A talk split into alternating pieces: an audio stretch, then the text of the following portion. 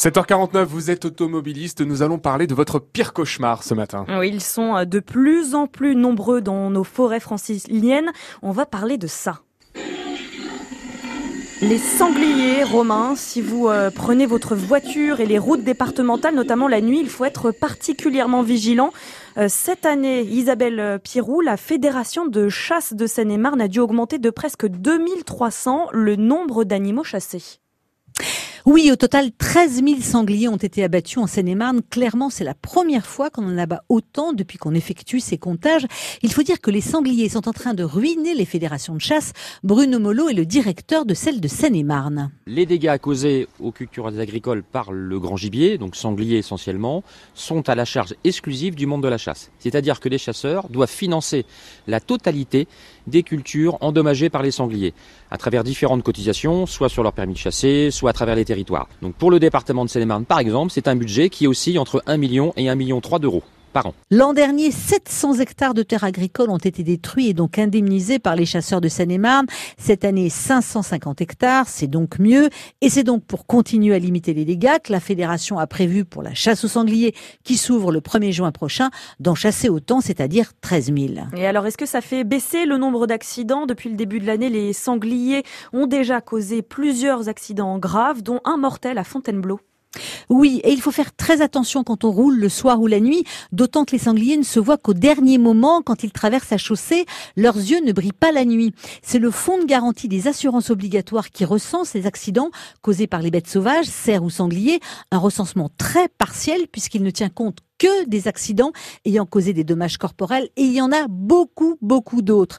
L'an dernier, il y a eu 10 accidents graves, dont 7 causés par les sangliers en Seine-et-Marne. Ce département concentre plus de la moitié des accidents causés par les animaux sauvages en Ile-de-France. Des animaux qui sont euh, de moins en moins sauvages et qu'on retrouve de plus en plus aux abords des agglomérations.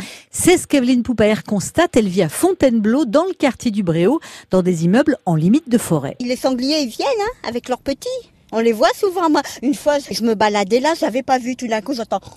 Je vois une famille de sangliers. C'est moi qui a eu peur, qui a couru comme une folle alors que je venais d'être opérée du genou. Ils mangeaient tranquillement. Ils viennent souvent tous les soirs. Vous pouvez les trouver. Hein. Là maintenant, déjà, ça commence. Les gens, ils les nourrissent. Ce qui est de plus en plus fréquent, mais qu'il ne faut surtout pas faire. Le but, c'est d'éviter qu'ils ne se reproduisent plus en les nourrissant pour éviter. Est-ce que ça marche?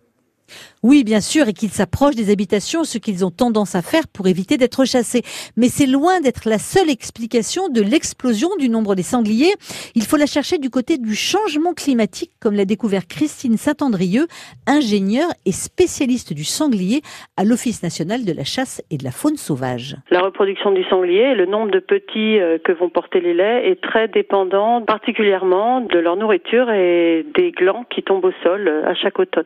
Ce phénomène là en fait, est en train de s'amplifier, puisque normalement, on a une bonne année de production de glands avec un grand nombre de glands qui tombent, suivi de 7-8 ans où il y a très peu de glands, en fait. À l'heure actuelle, avec le réchauffement climatique, les chênes produisent de plus en plus souvent des glands, peut-être de façon moins intense, mais beaucoup plus fréquemment. Et euh, les années où il y a des glands, en fait, les laits redeviennent en chaleur euh, immédiatement. Entre juillet et novembre, normalement, il n'y a pas de chaleur des femelles.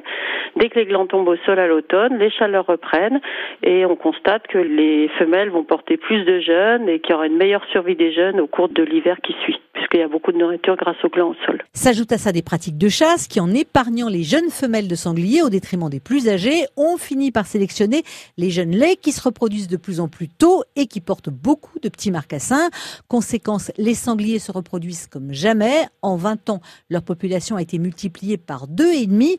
Malgré la chasse, l'an dernier, on a tué environ 800 000 sangliers en France. Merci Isabelle Pirou pour ce reportage donc consacré aux sangliers qui prolifèrent faire en Seine-et-Marne. Il est à retrouver sur francebleuparis.fr. Et dans le journal de 8 heures, Maureen. Alors nous allons à Aulnay-sous-Bois aux urgences où des patients sont redirigés vers d'autres établissements faute de médecins. Rendez-vous